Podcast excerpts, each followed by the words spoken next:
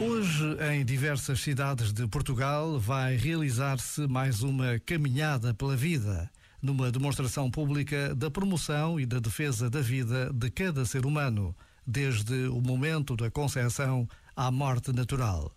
A partir das 14h30 em Aveiro, Coimbra, Évora e Lisboa, e pelas 15 em Braga, Funchal, Guarda, Porto, Santarém e Viseu.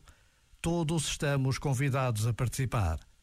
Por vezes, basta a pausa de um minuto para nos interrogarmos sobre o que podemos fazer na causa da defesa da vida.